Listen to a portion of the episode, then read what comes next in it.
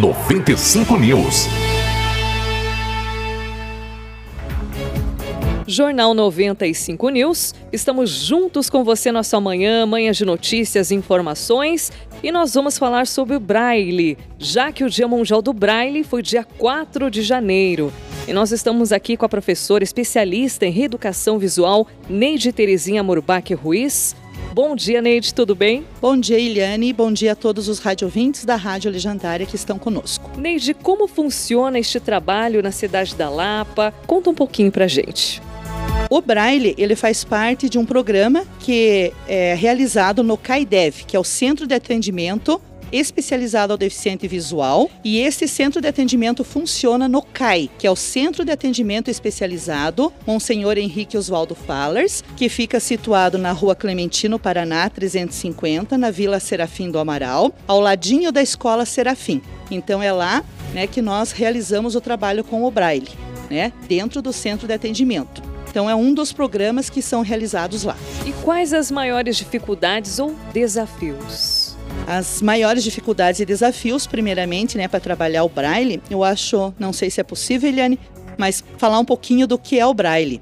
Então, o braille, para vocês entenderem, quem está nos ouvindo, ele é uma combinação de seis pontos em alto relevo que a pessoa cega ou baixa visão, ou seja, que enxerga de 5% a menos, né, que ela consegue fazer a leitura e a escrita, né? E assim ela consegue se comunicar socialmente com todas as pessoas. E é uma, uma língua como a língua brasileira de sinais, ela é oficial, ela serve para todos os países, né? Então ela foi reconhecida mundialmente, então, o Braille. O Braille, então, é essa combinação de seis pontos em alto relevo, é, foi criado por Lois Braille, um, um menino uh, francês que perdeu a visão com três anos de idade, quando ele estava na celaria do pai. Sua família o levou para um instituto de cegos, né? Só que eh, lá as letras eram em alto relevo, então ele tinha que tatear a letra. E era muito difícil para ele, cego, compreender aquilo. Aí ele conheceu um navegador e esse navegador eles utilizavam o código Morse, né, para se comunicarem e era através de pontinhos, só que eles digitavam, né? né? E conforme o, o, o som, eles iam decodificando o que significava a letra e a letra eles faziam a mensagem. Aí o cego, né, digamos o, Lois Braille, que já tinha perdido a visão, ele foi estudando, pensando, porque era um rapaz, né, um rapaz muito inteligente, e ele pensou nesses seis pontos. Então, a combinação desses seis pontos, que você pode até fazer 63 combinações, é, permitiu a ele né, a escrita do alfabeto normal, as letras acentuadas, é, letras de música, é, sinais matemáticos, sinais gráficos, então, tudo ele pode é, se comunicar com as outras pessoas através dessas 63 combinações. E aí ele pode escrever normalmente e fazer a leitura também. Mas é, não foi todo mundo que aceitou o código dele, né? Essa, essa nova maneira de, do, cego poder ler e escrever. Então, ele no começo ele teve que até fazer escondido isso, né? Ensinar outros cegos a, a, a usar esse método escondido, né? Porque os professores não aceitavam né, naquela época, chegaram a queimar muitos escritos em braille, né, para que não fosse difundido. É, foi reconhecido mundialmente depois que ele faleceu com 43 anos e hoje em dia todos os cegos utilizam esse método braille. E como que o cego faz a leitura do braille? Então ele pega com a mão esquerda, ele acompanha as linhas que estão escritas ali, né? Com o, o, o dedo indicador, ele passa o dedo sobre as, os pontinhos. Como são seis pontos, por isso que ele desliza o dedo, né? Ele tem que sentir ali os pontinhos salientes, porque na ponta do dedo indicador, ele vai ter ali o ponto 1 e 4. No meio, o ponto 2 e 5.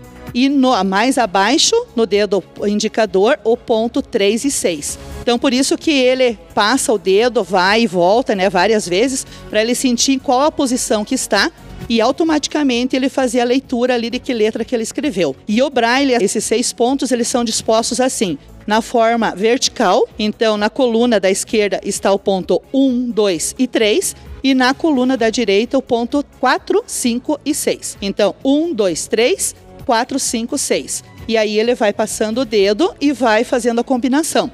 Por exemplo, o ponto 1 um é a letra A, o B do alfabeto é o ponto 1 e 2. O C, o ponto 1 e 4. Então, por isso que ele vai passando o dedo e vê que posição que está aí para fazer a leitura. 95 News. 95 News.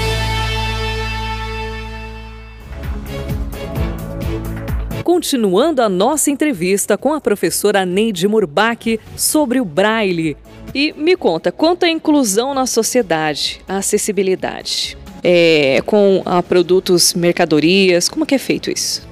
Olha, Eliane, nós temos ainda uma defasagem muito grande nessa área. Então, o cego ele não tem muito acesso a esses materiais. Até mesmo a questão da literatura braille. São poucos os livros que ele tem acesso que estão escritos em braille, né? É, então, por isso que é usado às vezes outros programas que leem livros para eles, né? É, como é o MacDays e outros programas, porque eles não têm acesso ao livro em braille propriamente dito. Não que eles não tenham acesso porque não existe, existe sim. O Instituto Benjamin Constant né? Eles fazem, eles fabricam os livros em braille e a, toda pessoa cega tem acesso a esses livros. Só que é difícil, né? Você ter a, a, a né? chegar até o cego às vezes a, essa literatura nós temos muita, muitas poucas, assim, digamos, embalagens que estão escritas em braille. Então, é que eu lembro, assim, de imediato a Sadia, né, as embalagens da Sadia, se vocês procurarem lá é, no mercado, né, vejam lá, é, peguem uma embalagem, digamos, de de panqueca, de lasanha, vocês vão ver os pontinhos ali. Então ali está escrito em braille. O braille são aqueles pontinhos que estão na embalagem.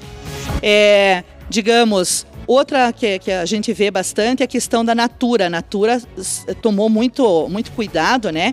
E ela, todos os produtos da Natura nas caixinhas está escrito em braille também, né? Coisa assim, o básico, mas está escrito, né? O nome do produto, o que é, para que serve. Né? Então é o básico que tem. E algumas caixas de remédio, né? Alguns laboratórios também já utilizam o braille nas suas embalagens, mas são poucos. Então, se a gente for avaliar, ele está muito defasado ainda. Então, precisava ter mais, né? É, eles terem mais acessos a esses medicamentos, a, aos todos os produtos, digamos assim, né? E ainda eu conversando com os meus alunos cegos, eles falaram que seria interessante, de repente, nos mercados, ter uma máquina como tem lá a máquina que faz a leitura né, do código de barras e diz o que é o produto, o valor e tal, ter uma máquina que dissesse o que é o produto para a pessoa cega.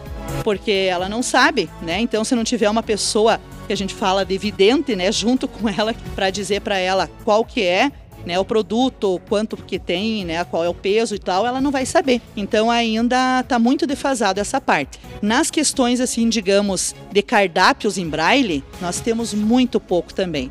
Na nossa cidade da Lapa nós não temos nenhum, Eliane. É, eu já me dispus, né, alguns é, restaurantes, é, lanchonetes e tal, né, para que a gente faça esse trabalho. Então é isso que eu quero agora a partir desse ano, né? Já já dei essa ideia vários anos atrás mas não foi, digamos assim, não que não foi aceita, mas ficou para depois, depois e acabou passando. Então esse ano um dos meus objetivos é esse, é procurar novamente, né, é, é, o, comércio, digamos assim, é, lanchonetes, restaurantes e tal, que tenha o cardápio em braille porque o garçom ou o dono do restaurante ou da, da pizzaria e tal, ele não vai ficar lendo lá pro cego qual, né, o, qual é o cardápio, o que, que tem, o que não tem, né? Então ele tem que ter esse acesso, né? E eu estou aqui disposta para montar esses cardápios e tal e para ajudar. A acessibilidade não é só a questão de ter uma rampa, de ter, né, é, de poder entrar no, em determinados locais e tal, mas é a questão também dele poder ler e se comunicar em braille ou no que for, qual for a, a, o código que ele vai utilizar, mas que as outras pessoas entendam. É importante chamar atenção para essa causa. Nós vamos torcer para que dê tudo certo, que 2020 venha com é, muitos projetos né, se tornando realidade, né, Neide? E eu gostaria de agradecer você por estar conosco nesse espaço, 95 News, falando sobre o Braille, algo tão importante, né? E às vezes parece tão corrido que nós deixamos as coisas de lado, mas é importante chamar atenção para essa causa. E eu gostaria que você deixasse então uma mensagem final e agradecimentos. A mensagem final que eu deixo é que esse ano de 2020 seja um ano de muito sucesso e de muitas perspectivas realizadas, né? De sonhos a gente tem muito, mas que esses sonhos se concretizem, né, e saiam do papel. Então é isso que eu peço, que as pessoas, né, a quem eu recorrer, estejam abertas, né, aceitar esse auxílio, essa ajuda, porque eu tô saindo, mas eu quero deixar aí, né, a, a, as pessoas já todas com acessibilidade, ou pelo menos o mínimo possível, para que isso aconteça tá bom? O, o contato, então, para vocês entrarem em contato comigo, pode ser no CAIDEV, né? Dentro do CAI, que é a, a, ali, né, na, na, no centro que eu falei para vocês no início. Então, o telefone é 3547 5031 ou pode entrar com, em contato comigo também através da Secretaria Municipal de Educação, né, a, a, a qual eu sou a professora, e também direto comigo mesmo, 996 65 31 36 estarei à disposição de qualquer instituição, empresa ou, uh, né, ou quem precisar ou querer conhecer o trabalho, nós estamos de portas abertas para estar ali auxiliando. Muito obrigada pela oportunidade de estar aqui. Eu que agradeço, Neide. Parabéns novamente. Eu chamaria isso de missão. E quer mandar um abraço para os seus alunos para finalizar? Ai, que beleza! Eu quero mandar um grande abraço para Elisângela Branco, que está lá né, no, no Faxinal dos Pretos, provavelmente me ouvindo, né? Quero é, também mandar um abraço para o Gabriel, para o Enzo, para Laura, quero mandar um abraço para Loriane e também para Giovana, para todos, todos os, os, meus alunos, a dona Zuleika, né, que é minha aluninha lá também, para todos e para todos que já passaram por mim também, que se não fosse por eles o meu trabalho não teria continuidade. Obrigada a todos. 95 News.